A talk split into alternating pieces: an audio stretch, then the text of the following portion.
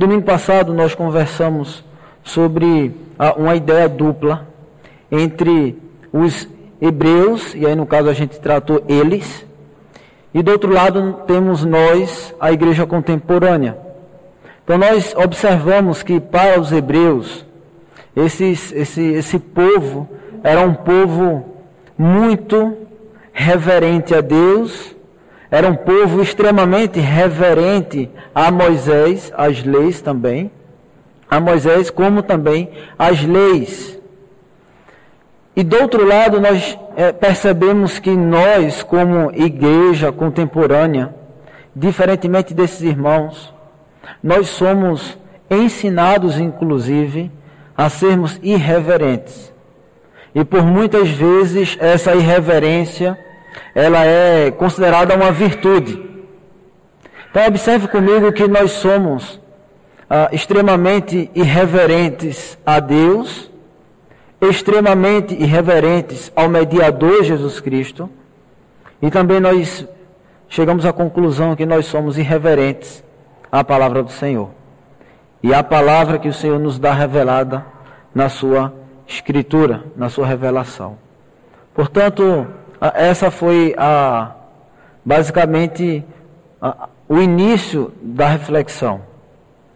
Então, ao fim, nós é, chegamos à conclusão de que, como de fato igreja que precisa resgatar essa reverência, resgatar essa reverência a Deus, essa reverência a Jesus e essa reverência à, à palavra de Deus. Nós precisamos entender que nós só vivemos com Deus por meio da fé em Cristo Jesus. Não há nenhuma outra forma de vivermos em comunhão com Deus dia a dia senão pela fé na obra de Cristo Jesus.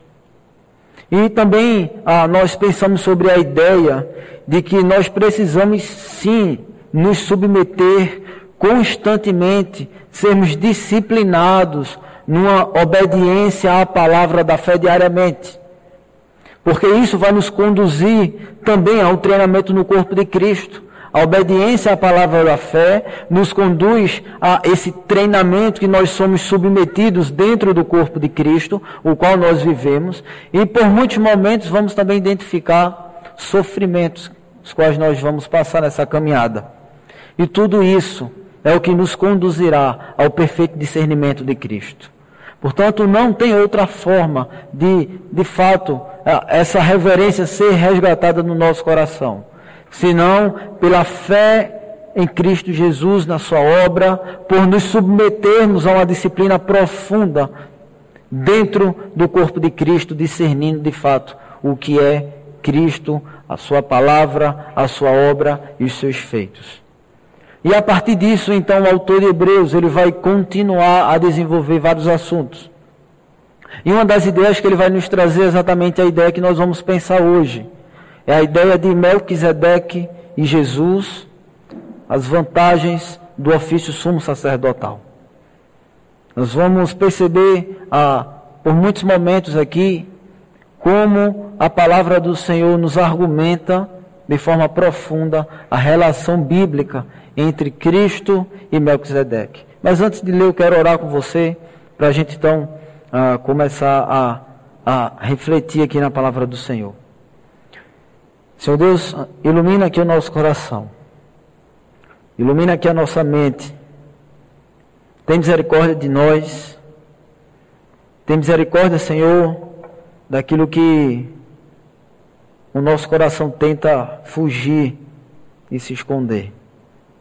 E revela a nós aqui aquilo que o Senhor de fato deseja falar ao nosso coração. Nos dá clareza, nos dá discernimento, nos dá entendimento. Por meio do teu Santo Espírito, Deus, assim que nós oramos. Amém. Meus amados, resgatando aqui uma ideia que é fundamental para a gente iniciar a leitura do texto. Vocês devem se lembrar que o objetivo do autor de Hebreus em nenhum momento é provar a esses irmãos que ah, Jesus é o Salvador, de que Jesus é o Senhor e de que Jesus de fato é o grande a grande revelação de Deus. o objetivo do autor de Hebreus é, a partir da crença desses irmãos, é a partir do fato de que esses irmãos, eles já criam em Jesus, a partir da ideia de que esses irmãos, esses hebreus, eles entendiam que Jesus é a grande revelação de Deus. A partir disso, ele quer provar e mostrar a esses irmãos o que eles estão perdendo por não estarem experimentando todas as vantagens existentes na obra de Cristo. Embora eles de fato acreditassem na obra de Cristo, eles não experimentavam tudo que a obra de Cristo trazia ao coração deles. Então, a partir disso, ah, nós vamos observar aqui o texto lido, e aí eu quero voltar com você um pouco aqui. Não vamos diretamente ali em Hebreus capítulo 7, quero voltar com você em Hebreus capítulo 6 para que a gente desenvolva aqui o pensamento do autor. Porque ah, enquanto a gente for lendo aqui, eu quero que você perceba o quanto o autor tem a intenção de comprovar a esses irmãos a superioridade do ofício de Melquisedeque quando comparado a Abraão. Então volte seus olhos para o texto e acompanhe comigo então a leitura. Temos esta esperança por âncora da alma, segura e firme, e que entra no santuário que fica atrás do véu, onde Jesus como precursor, fez o quê? Ele entrou por nós. Então lembre-se que o que o autor está fazendo aqui é resgatando a nossa mente a ideia de que lá no Antigo Testamento a santa presença de Deus ela era manifestada no Santo dos Santos. Era um lugar dentro do santuário onde tinha um véu que o separava de todo lugar da face do, do universo. E aquele lugar era o lugar da santa presença de Deus. E o texto nos diz que Jesus, ele entra na santa presença de Deus. Ele entra por nós, tendo se tornado sumo sacerdote para sempre, segundo a ordem de Melquisedeque. Por este Melquisedeque, rei de Salém, sacerdote do Deus Altíssimo, foi ao encontro de Abraão quando este voltava da matança dos reis e o abençoou. Foi para ele que Abraão separou o dízimo de tudo. Primeiramente, o nome dele significa Rei da Justiça. Depois também é Rei de Salém, ou seja, Rei da Paz. Sem pai, sem mãe, sem genealogia, ele não teve princípio de dias nem fim de existência, mas feito semelhante ao Filho de Deus, permanece sacerdote para sempre. Observe que o que o autor, de forma muito clara, traz no início do texto, é a ideia de que Melquisedeque, ele é um sacerdote que não tem pai, que não tem mãe, que não tem genealogia, que ele não teve princípio de dias e nem tem fim de existência. Só que curiosamente na palavra de Deus nós percebemos que toda vez que a palavra de Deus vai mostrar um sacerdote, ela mostra e ela revela o sacerdote dentro de uma linhagem genealógica. Ela sempre revela o sacerdote como filho do filho do filho do filho, até que nós chegamos lá no começo da genealogia dele em alguém. Só que de forma muito clara, não é o que acontece aqui. O texto nos diz que Melquisedeque, ele é revelado como sacerdote, mas ele é revelado como sacerdote sem pai, sem mãe, sem genealogia. E nós, no início do culto, lemos aqui esse texto. De que ele aparece então a Abraão quando ele está voltando da guerra.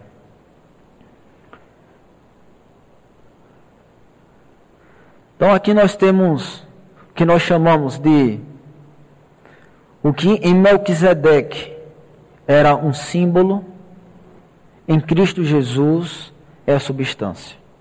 Enquanto que o ofício de sacerdote de, de Melquisedeque era um pré-anúncio, um anúncio anterior do ofício de Cristo, Cristo Jesus é aquele que o ofício sacerdotal de Melquisedeque sempre apontou. Portanto, observe que aquilo que era em parte, em Cristo Jesus se torna pleno, se torna perfeito.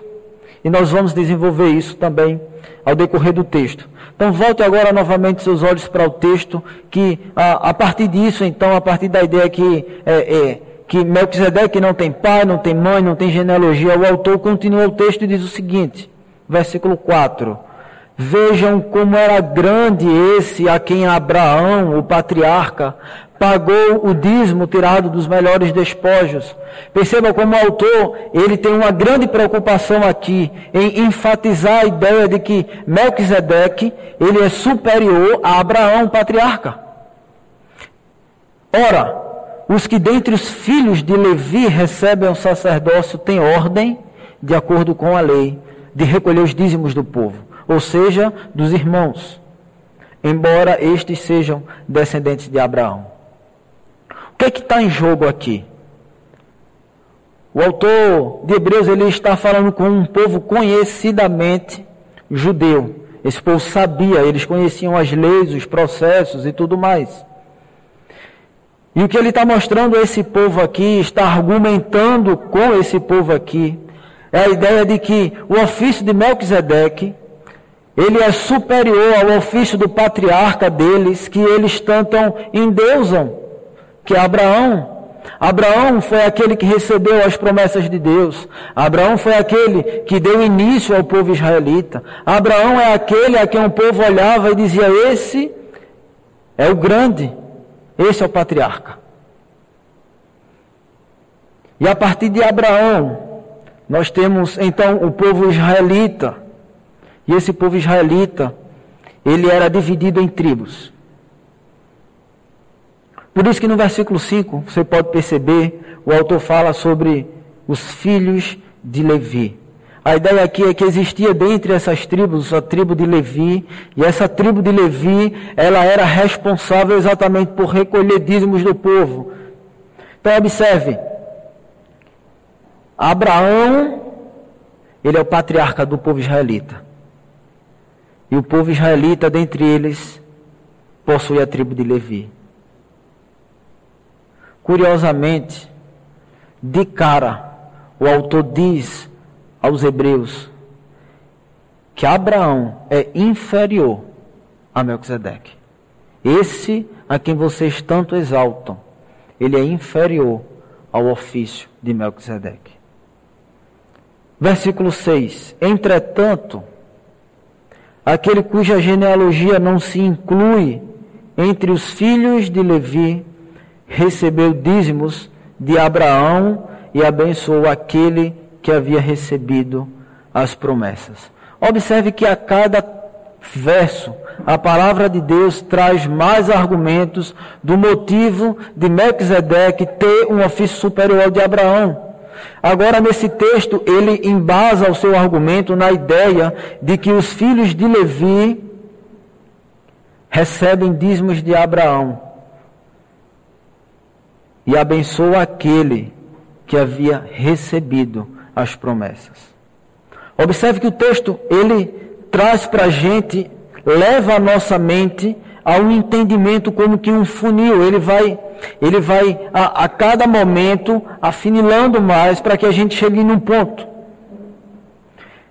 Então observe que por mais que Abraão fosse bem visto, por mais que Abraão fosse o patriarca, o ofício de Melquisedeque como sacerdote, sumo sacerdote, era superior ao ofício de Abraão. No versículo 7, então, ele continua o seu argumento. E agora ele coloca outra questão. Evidentemente, não há dúvida de que o inferior é abençoado pelo superior. Aquele que concede bênçãos e recebe o dízimo é superior. E quem concede as bênçãos e recebe o dízimo é Melquisedeque. Então, a ideia aqui do, do termo abençoar, o sentido desse termo abençoar, é um símbolo de um poder maior do que o nosso abençoar contemporâneo não é o apenas abrir uma boca e falar eu te abençoo. Mas a ideia aqui é que esse abençoar, ele não podia ser feito de forma mútua, como, como um pai fazendo um, para um filho, porque para esse termo abençoar aqui era necessário uma autoridade mais elevada para validar a bênção. Tendo em vista então que a bênção do sacerdote é uma obra divina, ao mesmo tempo essa obra ela é uma evidência de uma honra mais elevada. Observe que quando Melquisedeque ele diz Abraão, eu te abençoo. O que, o que Melquisedeque está fazendo é arrogando para si um status de superioridade, porque sim, ele pode, pelo ofício que ele tem de abençoar Abraão, o patriarca. Versículo então 8, ele continua e diz: Aliás, e mais um argumento. Aqui os que recebem dízimos são homens mortais. Quem é que recebe os dízimos aqui? tribo de Levi. São homens mortais. Porém, ali o dízimo foi recebido por aquele de quem se testifica que vive. Enquanto que os levitas que recolhem os dízimos e que é a ordem sacerdotal do povo de Israel, aquela tribo que era responsável por oferecer sacrifícios por todo o povo, eles morrem diferentemente do sacerdócio de Melquisedeque, porque esse sacerdócio aponta para Cristo. Versículo 9. E por assim dizer, também Levi, que recebe dízimos, pagou-os na pessoa de Abraão. Ele está falando aqui da tribo de Levi, que é descendência de Abraão. Mas ele identifica a tribo de Levi, que é descendência de Abraão, com o próprio Abraão, no momento que Abraão dá o dízimo para Melquisedeque. O texto da palavra identifica essa tribo com Abraão. No momento que Abraão é abençoado por Melquisedeque, a palavra de Deus entende e nos revela que foi a tribo de Levi também que recebeu bênção. Versículo 10: Porque Levi por assim dizer, já estava no corpo de seu pai Abraão, quando Melquisedeque foi ao encontro deste.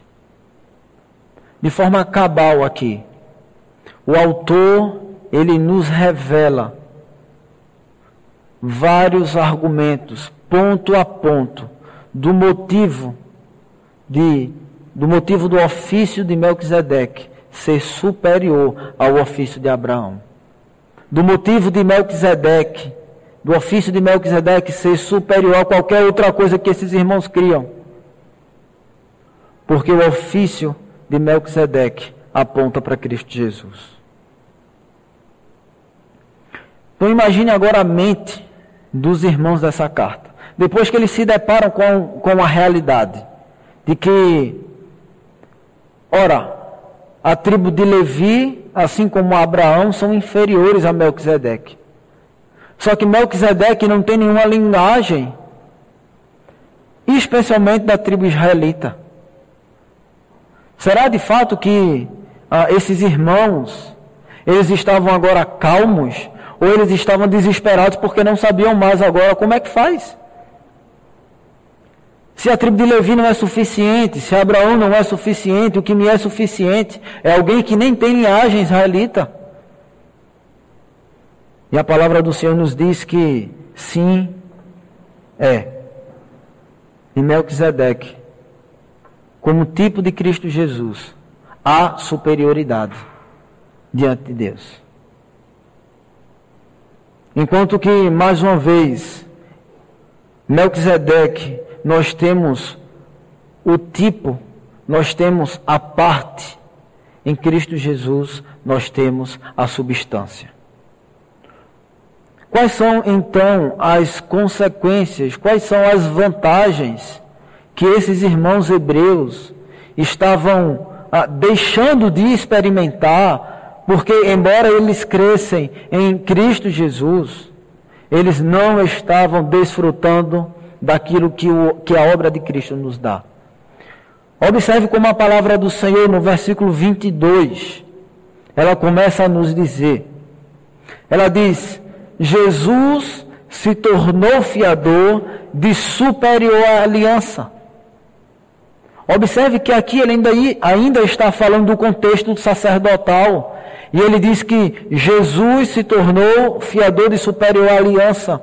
E superior aqui é no sentido de substância. É a ideia de que antes o que era símbolo, agora em Cristo Jesus se torna substância. O que antes era em parte, em Cristo Jesus alcança a plenitude.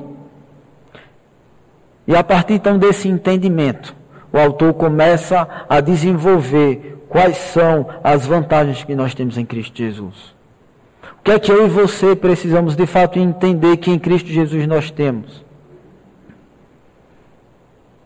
Ora, os outros são feitos sacerdotes em maior número, porque a morte os impede de continuar.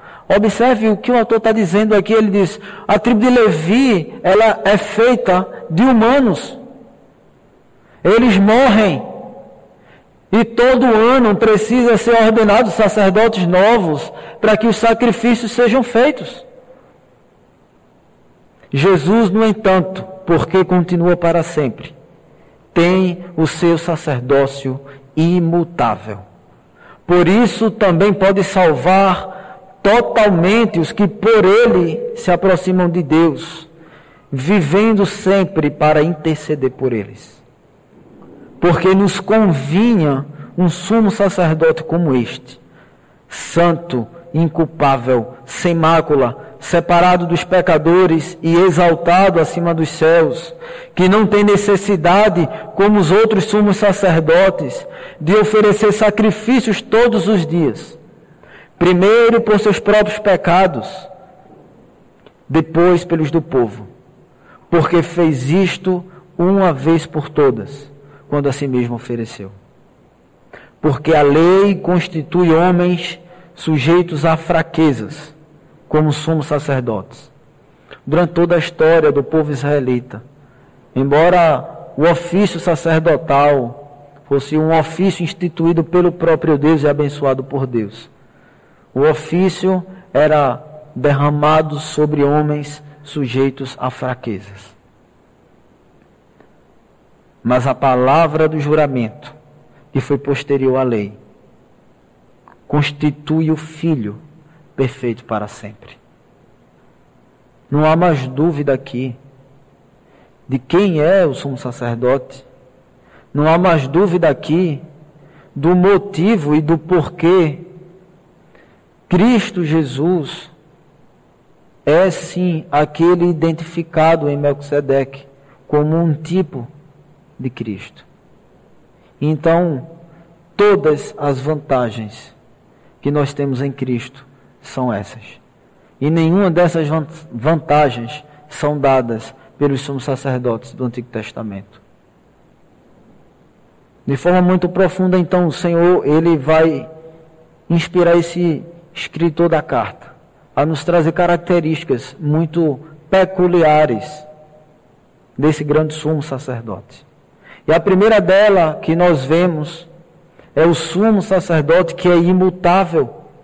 É a ideia de que Cristo Jesus, ele não está sujeito a passar o seu ofício a mais ninguém. Ele não tem um sucedor, sucessor. A ideia aqui é que o ofício de Cristo Jesus, ele é definitivo. Portanto, Jesus possui um ofício que não pode ser abalado por nada. Não há nada nessa terra que seja capaz de mudar o fato de que Jesus cumpriu o que era proposto para ele cumprir. Não muda o fato de que Jesus entrou na santa presença de Deus. De uma forma que nenhum sumo sacerdote na face dessa terra entrou. Porque só ele é imutável. O grande problema é que nós, no nosso dia a dia, nos baseamos e nos fortalecemos em coisas que não são imutáveis. E via de regra, essas coisas são as nossas obras.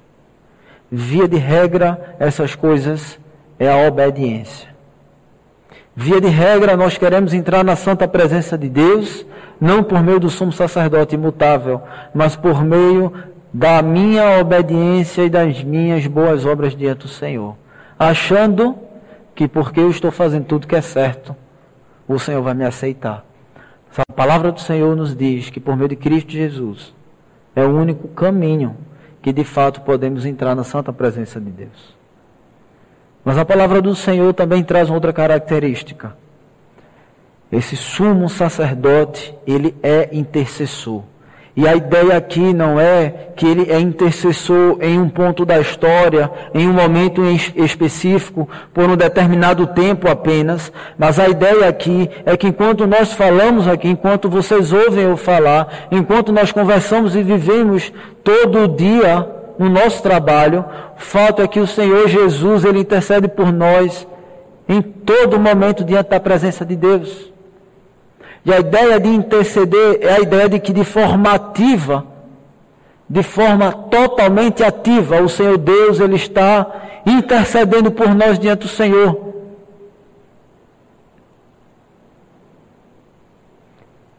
Não há segurança maior do que saber que a intercessão que está estabelecida entre nós e o Deus Santo é algo que é firme, que é a pessoa de Jesus Cristo que é imutável.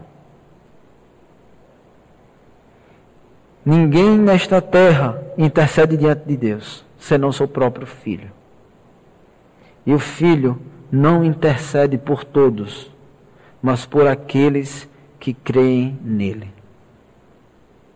Jesus intercede por todos aqueles que se submetem, sim, à sua palavra que se submetem à compreensão de que são pecadores e que creem apenas em Cristo como oferta ao Senhor. Ele intercede por esses. Terceiro, terceira característica que o texto nos traz é que esse sumo sacerdote, Cristo Jesus, ele é santo, inculpável, sem mácula e separado dos pecadores. E aqui é onde está estabelecida a atenção do Evangelho. É aqui que está estabelecida o grande drama do Evangelho.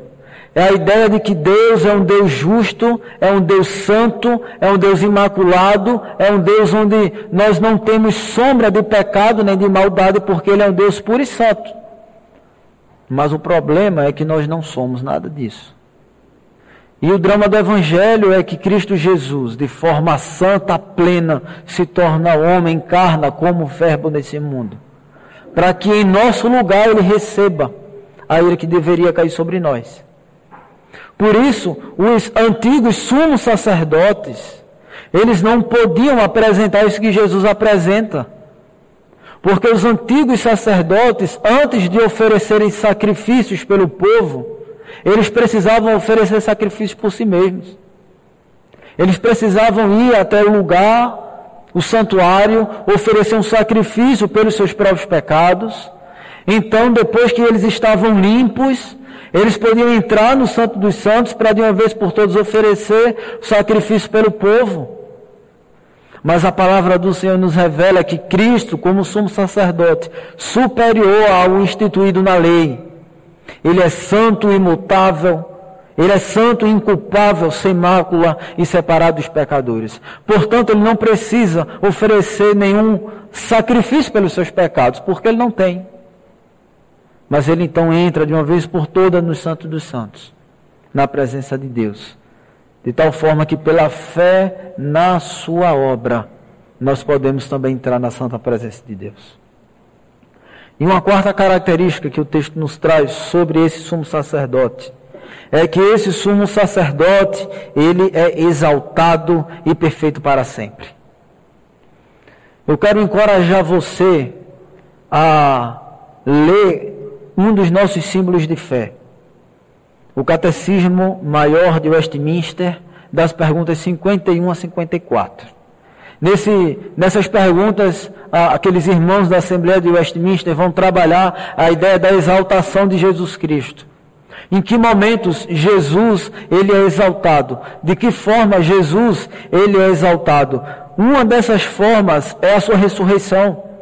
Cristo foi exaltado na sua ressurreição em não ter visto a corrupção na morte e o mesmo corpo em que sofrera, com as suas propriedades essenciais, tendo realmente unido à sua alma, ressurgiu dentre os mortos ao terceiro dia, pelo seu próprio poder. E por essa ressurreição, declarou-se filho de Deus. Observe que Cristo ele encarna como verbo, o seu corpo não experimenta nenhuma corrupção. E pelo seu próprio poder, ele ressuscita. E ele declara-se com essa ressurreição filho de Deus. Porque ele satisfez a justiça divina. E como nós ah, estudamos aqui no primeiro domingo, ele vence a morte de uma vez por todas. Mas não apenas a morte. Ele vence também aquele que tem poder sobre a morte o diabo. Jesus também é exaltado na sua ascensão. Quando ele é, ele é levantado aos céus. Cristo, quando ele é levado aos céus, ele leva a nossa natureza humana. E de forma muito especial diante de Deus. Ele é o nosso cabeça triunfante sobre os inimigos. E não entenda que inimigos como aquelas pessoas que você não gosta, mas entenda inimigos como seu pecado e o diabo. Observe que ele é o nosso cabeça triunfante sobre os inimigos, para ali à destra de Deus receber dons para os homens para que a destra de Deus ele eleve os nossos afetos, para que a destra de Deus ele dia a dia nos puxe mais para perto do Senhor de tal forma que o nosso desejo, que o nosso coração, que o nosso amor, que a nossa tristeza, tudo que somos e temos, se volte para o Senhor.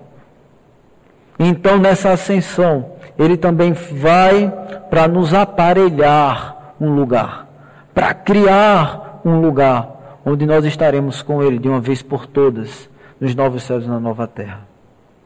Mas também Ele está assentado à destra de Deus. E a ideia de Jesus estar assentado à destra de Deus é a ideia de que Jesus ele reina sobre todas as coisas. É a ideia de que não há nenhum centímetro da terra a qual Jesus diz: Isso é meu. Tudo é dele.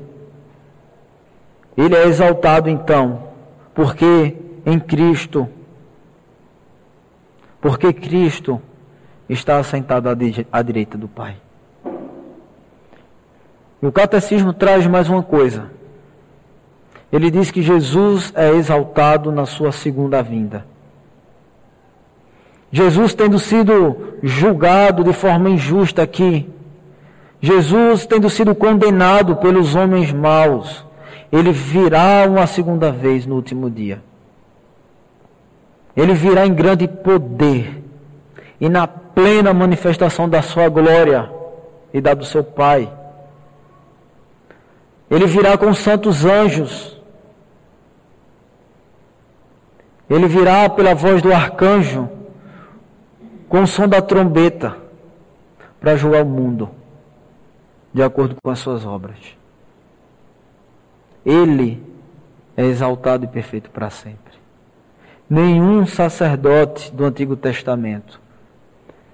E nós, que por muitas vezes nos colocamos como sumo sacerdote das nossas vidas, somos exaltados por causa da nossa ressurreição, afinal de contas, nós nem temos ela ainda.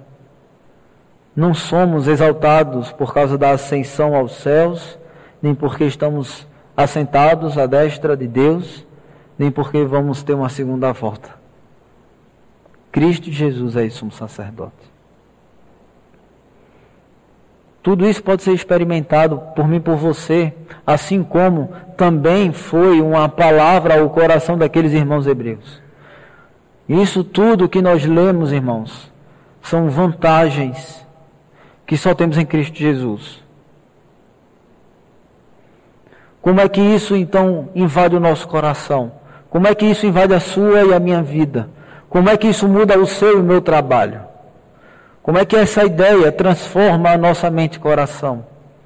Precisamos entender que a vida santa, a vida de piedade, é uma herança otorgada pelo Espírito de Cristo. Tudo que nós temos de santidade na nossa vida não é produzido porque somos bons, mas é porque o Espírito desse Cristo que entrou no Santo dos Santos dar isso a nós.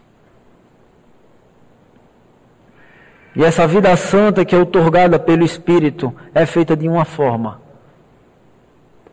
Por meio da fé na obra de Jesus como somos sacerdote. Por meio da fé naquele que de fato entrou no Santo dos Santos, naquele que é superior a todos que já existiram e a mim e a você. Esse sim, nós devemos nos curvar e reconhecer. Há uma comunhão estabelecida então entre a obra de Cristo e o crente. Há uma comunhão estabelecida entre Jesus, de fato, ser esse sumo sacerdote, e nós na nossa caminhada cristã. Observe o que Joel Bick fala sobre isso. Ele diz que a comunhão com Cristo só é concretizada de que forma? Através da fé operada pelo Espírito. É comunhão real não porque os crentes participam da essência da natureza de Cristo, mas porque o Espírito de Cristo une os crentes tão intimamente a Ele que se tornam carne de sua carne e ossos de seus ossos. Meu querido irmão, entenda que a comunhão com Cristo ela não é concretizada quando eu e você obedecemos a Ele e tentamos apresentar isso como, como passagem para entrar no Santo dos Santos. A comunhão com Ele só é concretizada por meio da fé operada pelo Espírito de Deus. E isso são todos os dias. O Espírito de Cristo, ele habita em nós todos os dias. Ele opera em nós todos os dias. Afinal de contas, a partir do momento da nossa conversão, Ele está em nós.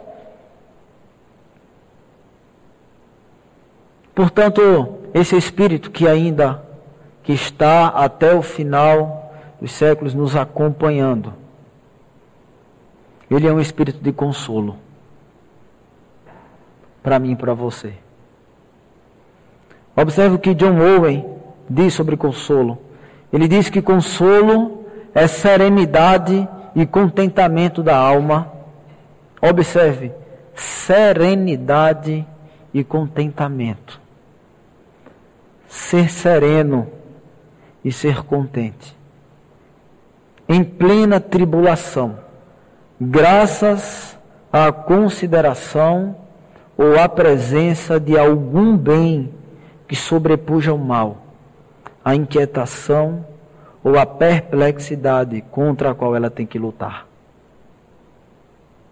O consolo do Espírito Santo, ele traz serenidade e contentamento ao meu e ao seu coração. O Espírito de Cristo, o Espírito desse que fez a obra do sumo sacerdote, ele nos dá serenidade e contentamento. Se nós apenas considerarmos ou se de fato experimentarmos a presença desse bem. Porque esse bem, o Espírito de Cristo, ele sobrepuja o mal. O Espírito de Cristo, ele sobrepuja a inquietação. Porque o Espírito de Cristo, ele sobrepuja qualquer coisa que possa estar em guerra com o nosso coração. De que forma então o Espírito Santo pode nos consolar? O Espírito desse que entrou na santa presença de Deus, o sumo sacerdote. Ele pode nos consolar em nosso sofrimento. E isso é algo que é, é, você deve concordar comigo. Certamente nós sofremos. Não nos resta dúvida que a vida do ser humano é uma vida a qual ele é submetido ao sofrimento. Cristo Jesus nasceu para sofrer. Só que o problema é que quando nós passamos pelo sofrimento, nós vivemos em dois extremos. Um desses extremos é porque nós falhamos em não ver a disciplina de Deus na ação do Espírito. Muitas vezes nós falhamos porque quando estamos passando pelo sofrimento, quando estamos passando por um problema muito complicado na nossa vida, nós não nos atentamos a perceber o fato de que talvez nós estejamos passando por isso como uma disciplina de Deus ao nosso coração. Do outro, do outro lado, você tem aqueles que andam extremamente desanimados e que de fato afundam e se definham sobre um desânimo profundo da alma, porque estão em sofrimento. Só que o Espírito de Cristo, ele é um espírito de consolo que traz serenidade e contentamento. Portanto, aprenda a valorizar os seus problemas e o Espírito, que é o único que pode torná-los úteis para você. Quer tornar útil o seu problema, o seu sofrimento? O Espírito Santo faz isso. E muito bem. Grande escritor C.S. Lewis ele diz no seu livro O Problema do Sofrimento que o sofrimento é o megafone de Deus. Deus conversa com a gente constantemente, mas a gente não ouve. Quando muitas vezes ele nos submete ao sofrimento, nós ouvimos. Então aprenda a valorizar os seus problemas e o espírito, que é o único que pode torná-los úteis para você. E a obra desse sumo sacerdote, Cristo Jesus, proporciona isso para você. Consolo do Espírito em ao sofrimento. Você não consegue dar consolo a si mesmo. Não há nada nessa terra que dá consolo ao seu coração e sua alma, senão a obra de Cristo. Mas há também o consolo do Espírito quando nós estamos em pecado, quando a nossa alma está angustiada. Isso, durante toda a Escritura, nós vemos. Se você olha ali para a criação, Adão e Eva, quando pecam diante do Senhor, a primeira coisa que eles fazem é se esconder de Deus. Eles correm do Senhor. Essa é a natureza do pecado. É fugir daquilo que o Senhor nos chama a fazer. Mas lembre-se que o nosso grande e único refúgio da culpa do pecado é o sumo sacerdote. Quando corremos para Ele, o Espírito aplica a nós o seu encorajamento. Meu querido irmão, não engane o seu próprio coração, achando que após o pecado você pode fazer sua devocional todo dia, que você pode fazer A, você pode fazer B, você pode fazer C, para que ao final você junte tudo isso e entregue a Deus, e então você pode pedir perdão. Como se isso fosse obras das minhas e das suas mãos. O Senhor Jesus Cristo é o sumo sacerdote. Se pecar, não corra para longe dele, corra para ele. A palavra de Deus diz lá em 1 João que nós que cremos temos um advogado junto ao Pai, Jesus Cristo, o justo, que é fiel para perdoar os pecados e nos purificar de toda injustiça. Eu e você não podemos fazer isso. Terceiro e último, Consolo do Espírito Santo também existe na obediência. E aqui é algo que nós precisamos tomar muito cuidado. Primeiro porque a nossa obediência ela é inconstante e precisamos estar atentos a isso e lembrar que somos aceitos em Cristo porque ele é constante. Mas o problema é que quando estamos em obediência profunda durante um bom tempo, quando estamos num grande período sem pecar, achamos que estamos sem pecar, obviamente. Quando imaginamos isso, começamos a ficar orgulhosos e achando que agora eu sou um crente de verdade. Quando na realidade o que nos faz ser aceitos por Deus é a obra do sumo sacerdote. O Espírito Santo, então, nos consola na obediência. Tudo que é necessário para perseverança na obediência provém do Espírito, do Espírito de Cristo, para podermos continuar a vida cristã com alegria, com boa disposição e com paciência até o fim. Creia no sumo sacerdote e obedeça esse sumo sacerdote. Creia que ele entrou no Santo dos Santos. Creia que não há nenhum sumo sacerdote, nenhum intercessor. Não existe hoje, nunca existiu e nunca existirá qualquer qualquer homem que se iguale a Cristo Jesus, qualquer pessoa que se iguale a Cristo Jesus. Nunca haverá. O ofício dele é superior àquele que talvez fosse muito grande que é o dos israelitas, mas até o dos israelitas ele é superior. Cristo Jesus é superior a Melquisedeque, porque ele é o fiador de uma superior aliança. Para tudo que no Antigo Testamento apontava, Cristo cumpre. Para tudo que os sumos sacerdotes faziam, Cristo fez. E faz ainda a sua obra em nosso coração.